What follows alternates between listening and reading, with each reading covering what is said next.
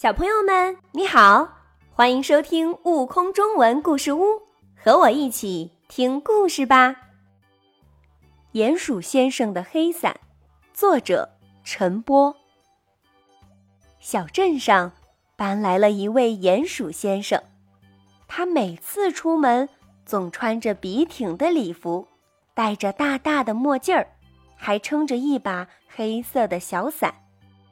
从打扮举止来看，鼹鼠先生完全是一位很有派头的绅士，所以小镇居民看到他都会热情地打一声招呼：“鼹鼠先生，您好啊！”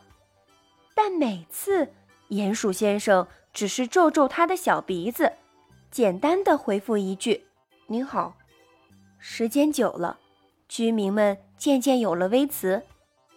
他可从不会主动向我们打招呼，哼！大晴天总打着一把雨伞，也太爱装腔作势了，呵，真叫人看不惯。这天晚上，鼹鼠先生放在门口的小黑伞不见了。接下来好几天，居民们都没有见到鼹鼠先生。也许鼹鼠先生悄悄地离开了小镇。就在小镇居民们几乎忘记鼹鼠先生的时候，一场大雨突然而至。阴沉的天色像要压下来一般，豆大的雨点啪啪地敲打着地面。居民们急急忙忙地躲进自己的安乐窝。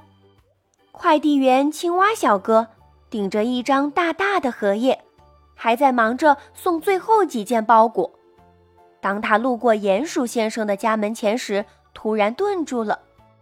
雨幕中，他看到了一个模糊的身影，坐在鼹鼠先生家门口的台阶上，仰着脸，毫无遮挡，就这么暴露在密集的大雨中。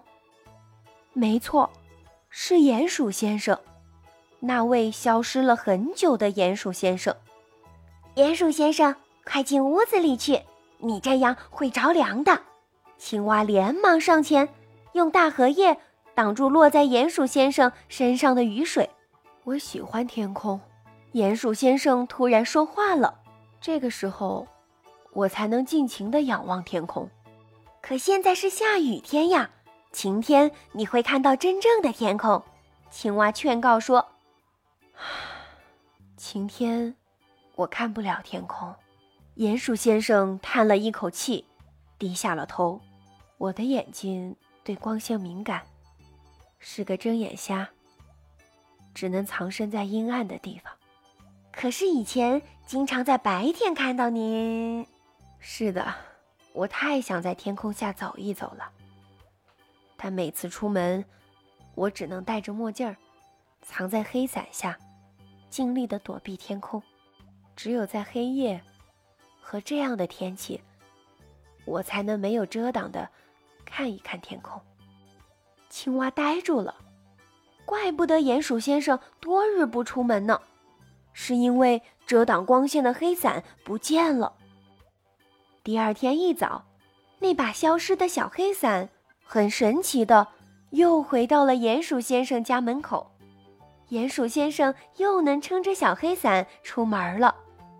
居民们看到他，都远远的打招呼：“鼹鼠先生，您好啊！”